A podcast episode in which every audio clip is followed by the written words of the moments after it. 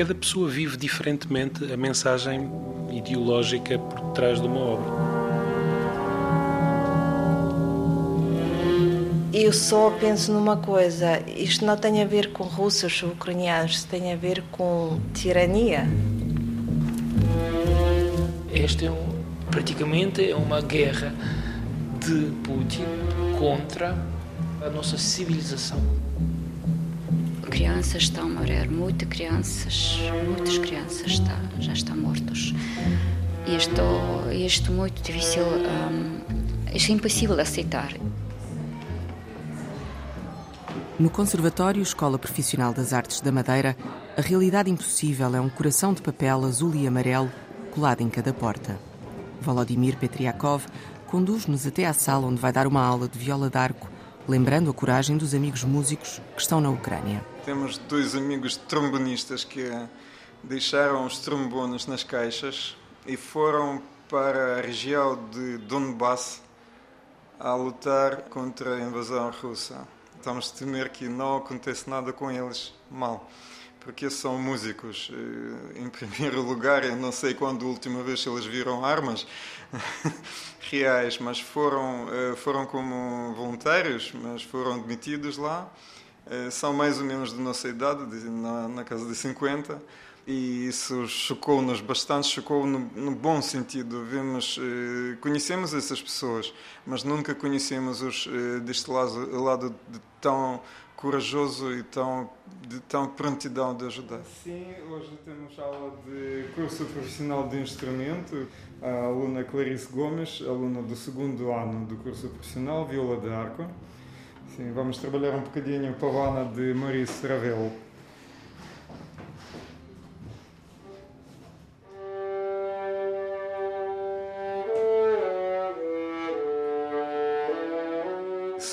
Volodymyr Petriakov, eh, professor de viola d'arco e também eh, músico da Orquestra Clássica de Madeira. Sou violetista da Orquestra Clássica de Madeira. Cheguei para Portugal, precisamente para Madeira, em ano 1997. Consegui o trabalho na orquestra a partir do ano 2000 e no Conservatório de Música a partir de 1998. É, sim, então, praticamente aqui sou 25 anos. É, chegamos com um filho de 4 meses na altura, por isso contamos os nossos tempos aqui pela idade do filho mais velho. Volodymyr não é o único músico ucraniano a contar o tempo em Portugal pela idade dos filhos. Dos 49 professores estrangeiros do conservatório, mais de um terço são de origem ucraniana tal como Volodymyr, chegaram à Madeira entre 1992 e 98, após a queda da União Soviética. Porque eh, estava um bocadinho com pressa e apaga-se vibrato e nota depois aparece com, já com energia. O quadro do Centro do Conservatório da Madeira é um dos mais multiculturais do país, com 16 nacionalidades diferentes, além da portuguesa. A Ucrânia é o país que se destaca há cerca de 30 anos. Segue-se a Hungria, com oito professores, a Venezuela com quatro e a Itália e a Rússia com três cada. Desde que a guerra começou, Volodymyr observa como a convivência entre colegas, na escola e na Orquestra Clássica da Madeira, tem procurado contornar as conhecidas sensibilidades políticas. Durante esses anos já eh, mais ou menos eh, sabemos quem é quem e quem apoia o quê e por isso, há, como algumas pessoas, o tema é obviamente discutido, com outras pessoas não, mas eh, até agora, até agora ninguém demonstrou de forma alguma eh, alguma posição categórica para não eh, não tocar alguma com alguém ou não admitir alguém ou pronto até este ponto não chegou e acho que toda a gente tenta preservar, acima de tudo, um ambiente saudável, ou pelo menos ambiente, se não é muito caloroso, mas pelo menos ambiente profissional. O mundo nosso é inseguro. E por isso que eu queria que toda a gente, cada um que pensasse o que é que pode contribuir, como é que poderá, pode tentar mudar alguma coisa. O violinista de 53 anos, Maxim Taraban, natural de Konotop, uma cidade no nordeste da Ucrânia, prepara-se para ir dar uma aula ao núcleo da Camacha. Vive e trabalha na Madeira há 27 anos. Desde o primeiro minuto da guerra, o pensamento voou para a capital ucraniana. Tenho a minha mãe, tenho a minha irmã que vivem no centro de Kiev e uh, tenho muitos amigos, colegas, ex-colegas. Uh, claro que este não não passa ao lado, é, é, fica comigo e, e todo o meu pensamento fora da hora onde estou a lecionar e e tocar, por exemplo, eh, estou a acompanhar esta situação e tento explicar às pessoas, dar mais informação às pessoas sobre o que está a acontecer na minha terra. A conversa só não acontece com os colegas e amigos de nacionalidade russa, os mesmos que não quiseram dar entrevistas.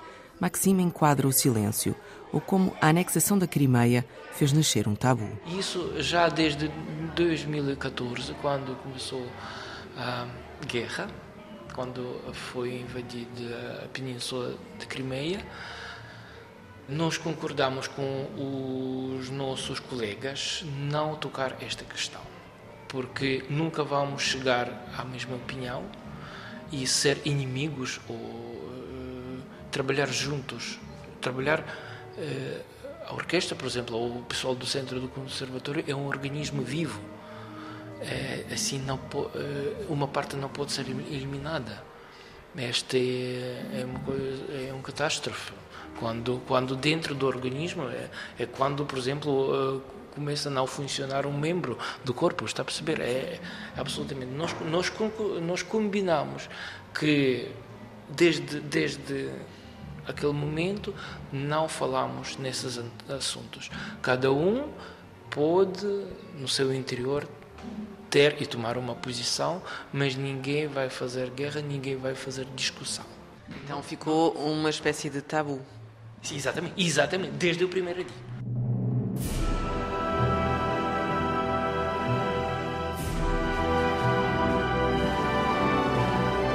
Desde o primeiro dia da invasão russa, a 24 de fevereiro, não houve tabu nem dúvida em relação à solidariedade de centenas de músicos nas principais orquestras europeias. A Filarmónica de Londres foi das primeiras a tocar o hino da Ucrânia. Tocámos-lo logo ao terceiro dia da guerra, quando ainda ninguém sabia como reagir ao que se estava a passar. O que fizemos foi começar a formar a opinião pública. Nessa noite, a Filarmónica de Londres tinha programado um concerto com o título Da Rússia com Amor, com peças de Prokofiev e Rachmaninoff. Por Zoom, a partir de Londres, a diretora artística Helena Dubinetz fala numa coincidência nada apropriada e recorda um momento em que subiu ao palco para condenar a guerra, de alma e coração, dizendo que é judia, natural de Moscou e casada com um ucraniano. In order to express my own uh, feelings at that time, I thought it would be important to just mention that Para conseguir dizer o que estava a sentir, pareceu-me importante referir que da mesma forma que a guerra estava a destruir um país, estava a destruir a minha vida. Não a minha vida familiar, porque eu e o meu marido pensamos da mesma forma, mas ele é ucraniano e eu sou da Rússia. Temos amigos nos dois países que agora estão em guerra, são inimigos inimigos.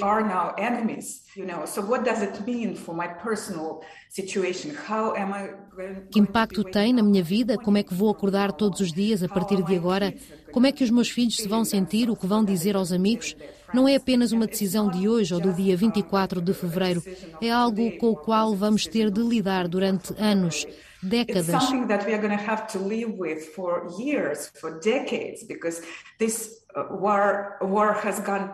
Porque esta guerra já foi longe demais. Não vai ser esquecida assim tão cedo. Não é perdoável o que a Rússia tem estado a fazer, cada dia pior. Uh, Nos dias que se seguiram ao início da guerra, várias orquestras, como a Filarmónica de Londres, incluíram nos programas peças de compositores ucranianos como Valentin Silvestrov uma reação da música clássica a um conflito político sem paralelo na memória de Helena Dubinetz.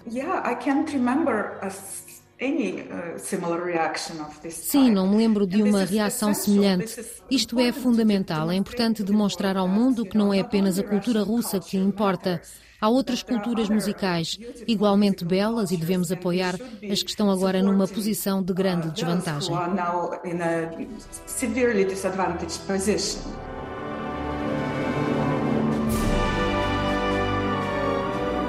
Um vídeo publicado uma semana depois do início da guerra pela Organização Europeia de Salas de Concerto, liderada pelo holandês Laurens Langevort, mostra mais de uma dezena de orquestras a tocarem o hino da Ucrânia em palcos por toda a Europa. Mas nos bastidores, a guerra trouxe a cultura do cancelamento. Um dos casos mais emblemáticos é o do maestro Valery Gergiev, conhecido apoiante de Putin, foi demitido da Filarmónica de Munique, onde era maestro principal, e afastado de vários outros cargos na Europa e nos Estados Unidos por não se demarcar publicamente das ações do Kremlin.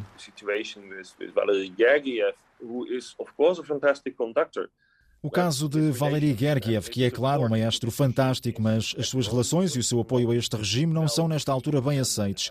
E consigo perceber que a cidade de Munique, onde era maestro principal, tenha cancelado o seu contrato. Mas nem todos os artistas russos são apoiantes de Putin e desta guerra.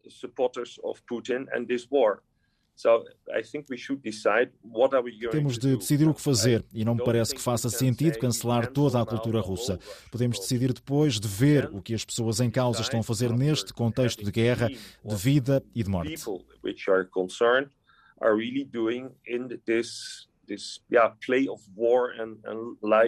Além dos casos particulares do afastamento de maestros e instrumentistas, Lawrence Langenvoort revela que a Organização Europeia de Salas de Concerto tem testemunhado uma pressão para o cancelamento de compositores russos. There are always uh, occasions that uh, some people say us we should not play Russian composers and Há sempre situações em que nos dizem que não devemos tocar compositores russos. Posso dar alguns exemplos. Há um concerto em Berlim em setembro.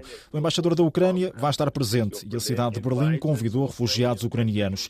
O concerto é apenas em setembro e o programa, que vai ser tocado pela orquestra do Concert Gebov de Amsterdão, dirigida pelo maestro finlandês Klaus Makela, inclui a Sinfonia número 7 de Shostakovich, a Sinfonia de Leningrado.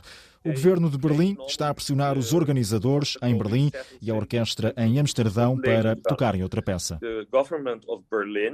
is pressing the organizer in Berlin and the orchestra in Amsterdam to play another piece.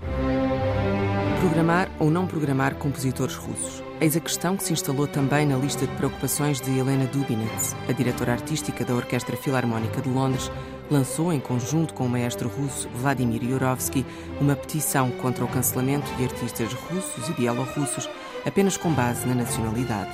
Mas Helena Dubinets partilha o drama diário que se vive nos camarins, onde a guerra veio quebrar parcerias de longa data. It's a huge tragedy, in fact, that some of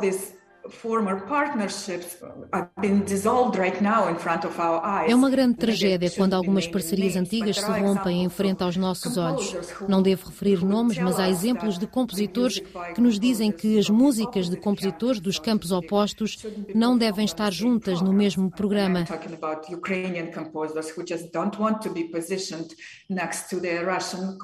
Eu estou a falar de compositores ucranianos que não querem ser colocados ao lado dos colegas russos ou intérpretes ucranianos que não querem tocar música russa. Como ser humano e como mãe de filhos que são metade ucraniano e metade russo, percebo perfeitamente estas posições. E às vezes penso para mim própria que devo esperar até que a guerra acabe. Think to myself that maybe I should also wait, uh, you know, until this war is over. Está tudo interligado e há tantas coisas inadequadas que eu própria estou a lidar com um problema intelectual gigante. Como representante da Orquestra Filarmónica de Londres, uma organização cultural muito importante, vou continuar em frente, não vou cancelar a cultura russa, mas emocionalmente é-me muito difícil. Russian culture, but emotionally it's difficult for me.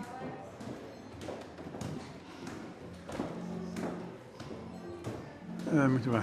Carlos Gonçalves, presidente do Conservatório, Escola Profissional das Artes da Madeira, engenheiro Luís Peter Claude. Teme que possa que, que a guerra também possa trazer isto aqui à região, ou seja, uma desconfiança maior em relação aos docentes e aos músicos de nacionalidade russa? Eu espero que não, francamente espero que não, até porque, repara... Ainda não aconteceu, pelo menos. Ainda não aconteceu, não. Que eu tenha conhecimento aqui no Conservatório, não, absolutamente. Eu espero que não, até porque esta guerra é uma guerra do Presidente da Rússia, não uma guerra dos russos. Eh, todos nós sabemos que muitos russos estão em desacordo com esta guerra. Muitos deles até já foram presos por se manifestarem uh, contra a guerra. Portanto, eu espero que em Portugal, que é um país democrático, isso não aconteça. Uh, aqui no Conservatório, certamente que não haverá qualquer tipo de pressão ou qualquer uh, inimizade com os colegas que são da Rússia. Os docentes de nacionalidade russa não quiseram falar. Noutras instituições no continente, a mesma resposta negativa.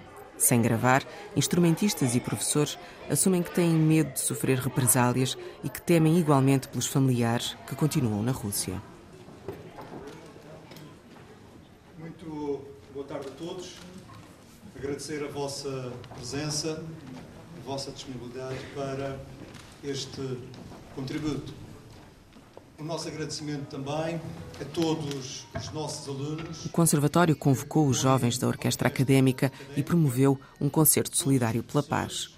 O evento angariou mais de 3 mil euros para apoiar os refugiados de guerra que têm chegado à região. Do lado da Orquestra Clássica da Madeira, não houve qualquer iniciativa, apesar de o diretor artístico, Norberto Gomes, que também não quis falar, ter sido a pessoa responsável pela vinda de músicos dos países de leste, sobretudo ucranianos, depois do colapso da União Soviética. Começou exatamente nos anos 90, princípio dos anos 90, quando um, um nosso antigo aluno, que também foi meu aluno aqui no Conservatório, hoje é professor, o professor Norberto Gomes, e é o concertino da Orquestra Clássica da Madeira. Uh, ele, depois de concluir o curso aqui do Conservatório, uh, eu acompanhei, porque ele era meu aluno, foi estudar para Kiev, para a Ucrânia. Na altura, ainda da União Soviética. E aí conheceu naturalmente professores e também alunos uh, russos e ucranianos que estudavam lá na Universidade de Kiev. E a partir daí, praticamente todos os anos foram vindo alguns professores de lá e, e depois, maioritariamente, colegas uh, que o Norberto te, teve lá na altura em que estudava. A ligação fez com que, numa década, os músicos vindos da Ucrânia representassem cerca de um terço do elenco da Orquestra Clássica da Madeira. O número está na tese de mestrado da investigadora Teresa Norton Dias, que fez um retrato da imigração qualificada destes músicos para a região. A imigração deles é essencialmente financeira, vem à procura de melhores condições de trabalho. Um, e as conclusões a que cheguei na altura foi precisamente a, a importância da sua presença e da sua alta qualificação e da necessidade que há de valorizar cada vez mais este corpo docente e de nós termos esta consciência de que uh, não só exportamos cérebros, como também os importamos, não é? E que isso faz a diferença.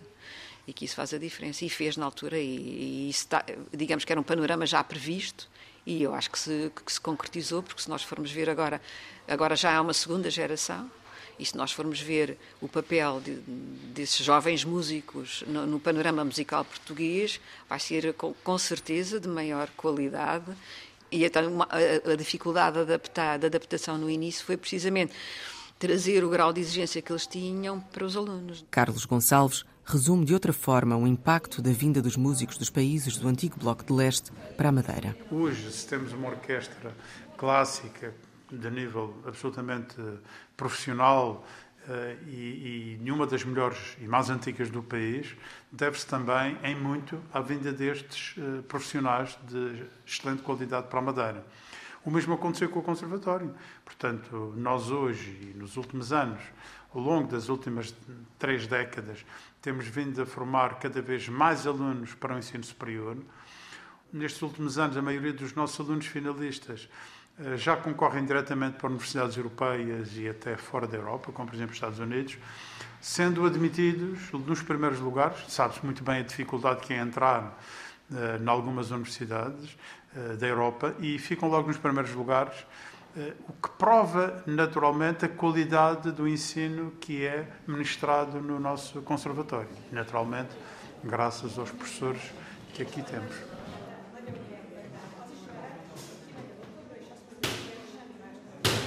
Quando cheguei para Madeira, é, foi mesmo um episódio na vida que pensava que não vai durar tanto tempo. Alina Stetsenko, natural de Lviv, aceitou o convite para dar aulas de órgão e de piano no conservatório. Chegou com o filho à Madeira em 1995. Sim, foi uma grande uh, onda, posso dizer, onda dos, dos uh, imigrantes ou ucranianos, os músicos que chegaram cá a trabalhar. Agentes de mudança, não só da forma de ensinar, mas aos poucos também das mentalidades. Quando aqui cheguei, eu senti que a música é um tipo passatempo. Este chocou-me no início, chocou mesmo. No bar do conservatório, a televisão sintonizada num canal de notícias vai mostrando imagens da Ucrânia. A distância não torna a realidade mais fácil. O dia começa às vezes às 5 de manhã, às 6 de manhã, quando eu não consigo dormir, então abro a internet, logo mando mensagem como foi, como passou a noite, o que aconteceu. E até às vezes à noite eu não consigo dormir porque lembro de minhas, dos meus professores que ainda vivem com 90 anos de idade, que eles ainda ficam na Ucrânia, em Kiev, que não podem sair porque também a idade não permite. E, e às vezes penso, ah, eu ainda não falei com a minha professora de matemática, ainda não falei com esta professora que quero que ela gostava de sentir apoio, claro, e por isso mando mensagem, depois falamos um pouco. E isto ajuda, pessoas lá ajudam, mas às vezes eu vejo que eles ficam muito mais fortes que nós. Eu às vezes estou a sofrer, quase apetece-me chorar mesmo no início na guerra eu estava quase a chorar todos os dias e não dormi noites mas depois estamos um pouco a habituar mas quando eu liguei para lá e falo com minhas amigas lá eles dizem calma nós vamos vencer nós vamos conseguir tudo vai correr bem e esta é, é verdade esta é uma sensação muito forte Alina escreve poemas em ucraniano e também em português nunca encarou a língua como uma barreira tal como não encara os compositores russos como inimigos. Eu nunca penso que temos de retirar de, de repertório compositores russos. Acho que este não pode ser um método. Eh, só tudo é, é, é pessoal. Falamos de vida real quando temos amigos que estão a apoiar, por exemplo, o Putin. Isso é outro assunto. Isto para mim já não é não é verdadeira a verdadeira ligação. Uh, não posso continuar por enquanto, a amizade. Mas já aconteceu?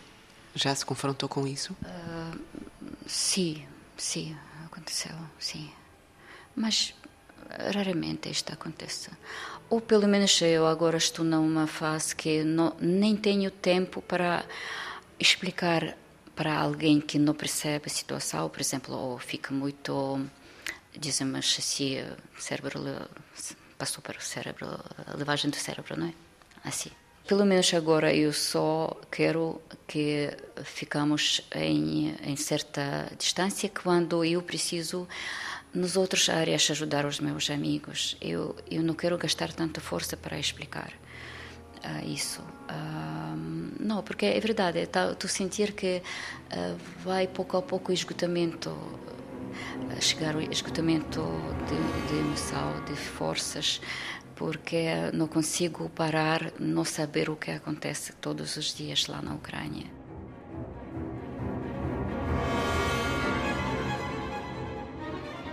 Mas, em geral, eu nunca quero uh, dizer mal a ninguém e acho que todos, todos nós temos direito a escolher e ter a própria opinião. Só que uma uh, situação tão perigosa e uma situação tão dolorosa que crianças estão a morrer, muitas crianças, muitas crianças está, já estão mortas. E isto, isto muito difícil, um, isto é impossível aceitar.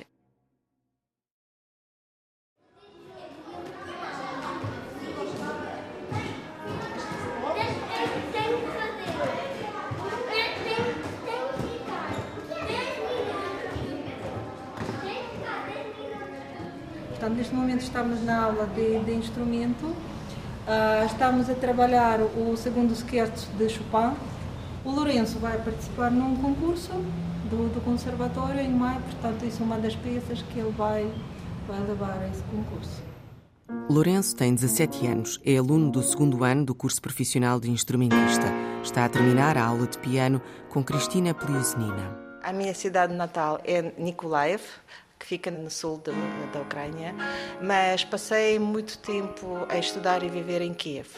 Mas uh, aí está, ao nível de identidade e nacionalidade, na minha família, Nós temos russos, temos ucranianos. Ah, ah, o pai da minha mãe é polaco.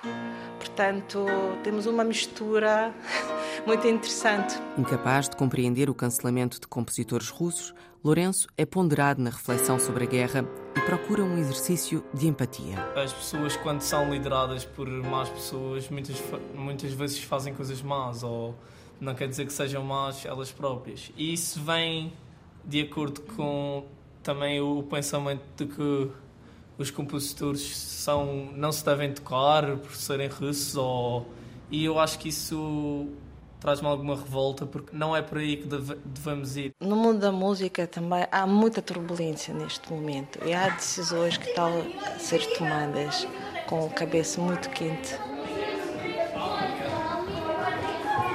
Nos corredores do conservatório, os corações azuis e amarelos colados nas portas parecem lembrar-nos, com ingenuidade e bravura, que a música pode ser das mais universais formas de resistência. No final da aula de viola d'arco, Volodymyr Petriakov recorda a história de uma melodia que se tornou no segundo hino da Ucrânia. Logo eh, no segundo dia, talvez, quando o primeiro choque passou, eu lembrei-me que eh, há uns anos atrás, no 2000 e penso 2014, eu eh, gravei num dos concertos com na altura dava a música de câmara e estava à frente da orquestra de cordas do curso profissional e gravamos uma música de Miroslav Skory, que é um compositor ucraniano, uh, chama-se simplesmente Melodia.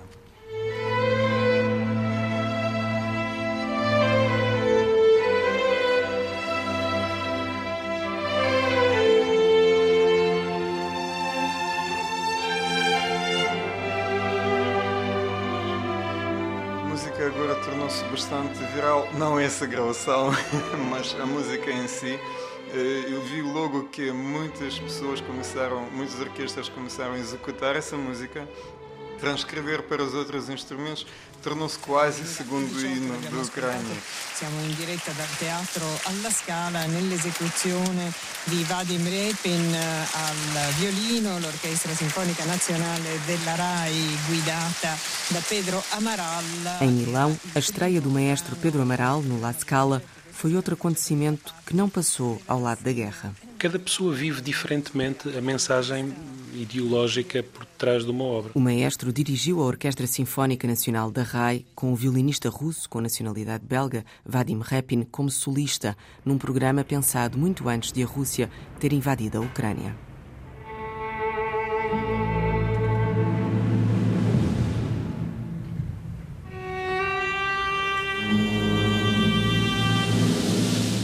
Concerto incluiu peças escritas pela compositora russa Sofia Gubaidulina e pelo estónio Avo Parte para Vadim Repin.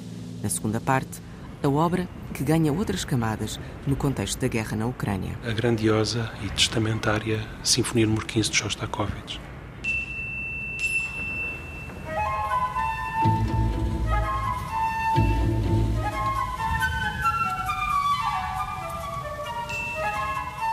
Partir para Milão, Pedro Amaral assumia o desejo de assinar a interpretação no La Scala como uma afirmação. É um statement eh, estético e político. E é um statement de não hostilização, sobretudo de artistas que foram eles próprios tão hostilizados. O maestro vai mais longe na análise da cultura do cancelamento. Cancelar Dostoiévski ou Tchaikovsky é absolutamente estúpido, porque nos mutila a todos daquilo que já faz parte da cultura universal e, portanto, é uma mutilação. Mas no universo das orquestras, Pedro Amaral tem sido testemunha destas reações. Tenho muitos colegas que, neste momento, se recusam a dirigir música russa. Conheço um caso, dir-me-á que é um caso gritante, mas conheço um caso de um grande maestro, aquele que é provavelmente o grande maestro ucraniano, e que é um amigo, e que está neste momento fora da Ucrânia, porque entende que o seu papel é eh, promover a cultura ucraniana. Ele está a dirigir muito na Polónia, uh, Diadura, ele chama-se. É o grande maestro, a grande figura da direção da orquestra ucraniana e neste momento ele recusa-se, uh, neste momento, ele que tem uma cultura russa e que aprendeu na Rússia, na ex-União Soviética, aprendeu a sua arte de intérprete lá, ele recusa-se neste momento uh, simplesmente a dirigir, a interpretar música, música russa ou da esfera soviética. Portanto, eu penso que é uma atitude compreensível, mas eh, vendo com distância, e nós felizmente não estamos a ser diretamente agredidos neste conflito, não estão a cair bombas sobre os nossos prédios, as nossas famílias não estão a ser atacadas, os nossos filhos não estão a ser mortos, as nossas filhas e mulheres não estão a ser violadas por soldados, como é o caso dos ucranianos.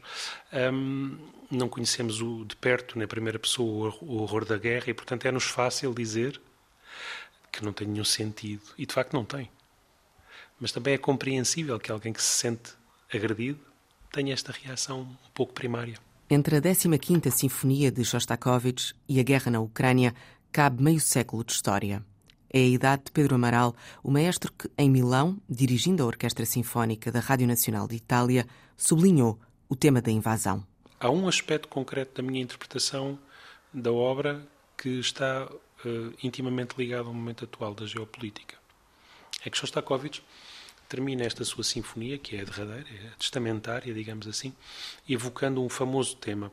O tema é dele próprio, é um tema que nasce um, um pouco antes, mas que é aproveitado na sua sétima sinfonia, a Sinfonia Leningrado. É uma sinfonia muito particular, a sétima sinfonia de, de Shostakovich, porque é uma sinfonia composta no momento em que Leningrado estava sediado pelas tropas nazis e pensando justamente naquelas pessoas e, e fazendo um statement sobre a normalidade com que ainda era possível viver num país atacado pelo flagelo nazi. E ao compor a obra, eh, há no primeiro andamento uma famosa passagem, longuíssima, extraordinária, eh, que tem um tema. Esse tema é o tema da invasão.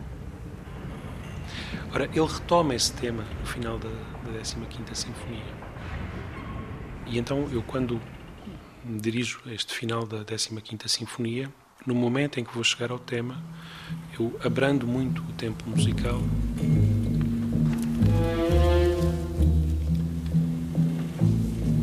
e sublinho aquele tema que depois vai ser repetido como uma passacalha, torna-se um baixo de uma série de variações, tal como acontece aliás na sétima sinfonia, mas de outra forma. Eu maestro, naquele momento, como intérprete, naquele momento da obra, sublinho aquele tema como seguramente não pensaria fazê-lo, ou provavelmente não pensaria fazê-lo, sem o contexto geopolítico atual.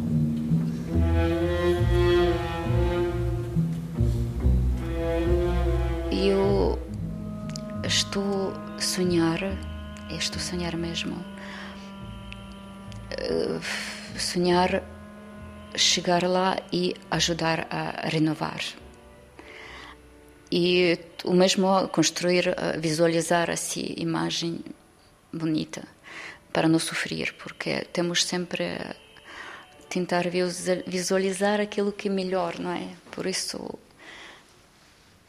é, é no mesmo tempo muito doloroso ver imagens e até quase impossível impossível acreditar